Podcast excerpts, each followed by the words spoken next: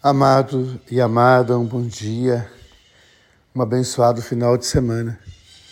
Nos colocando diante da palavra de Deus, hoje nós falamos sobre o profeta Elias, aquele que é igual a Deus.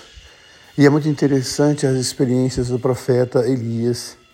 Me lembro de uma vez um amigo sacerdote celebrando numa cerimônia, ele falando da vida como a experiência do profeta Elias a experiência da travessia. A vida não é partida nem chegada, como diz Guimarães Rosa, a vida é travessia.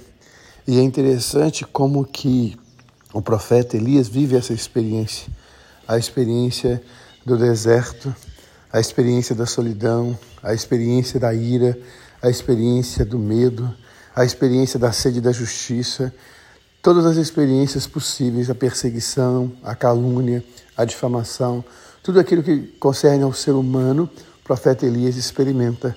E ao atravessar o deserto, ele vai subir o monte.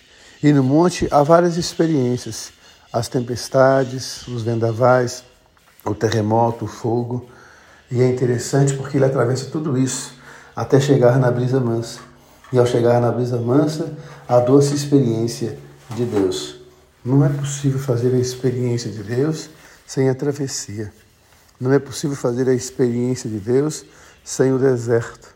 Não é possível fazer a experiência de Deus sem enfrentar a tempestade, o terremoto, o vendaval. Então é muito bonito quando o profeta Elias experimenta tudo isso para chegar à dinâmica de Deus. Então, se você atravessa tempestades, terremotos, vendavais, você possa ter essa clareza de coração, que na brisa mansa você possa experimentar a ternura, a delicadeza, o amor de Deus. E é por isso que o profeta Elias foi arrebatado. E é por isso que ele foi esperado para anunciar o Messias. João Batista não é uma reencarnação de Elias. João Batista é aquele que traz o mesmo vigor, a mesma espiritualidade, a mesma valentia de alguém que é capaz de atravessar desertos, tempestades, furacões, tornados, terremotos, para assim viver a experiência de Deus. Não tenha medo das dificuldades, não tenha medo das tormentas, porque Deus ama você, porque Deus ama em você. Um beijo no coração, um final de semana muito abençoado. Amém.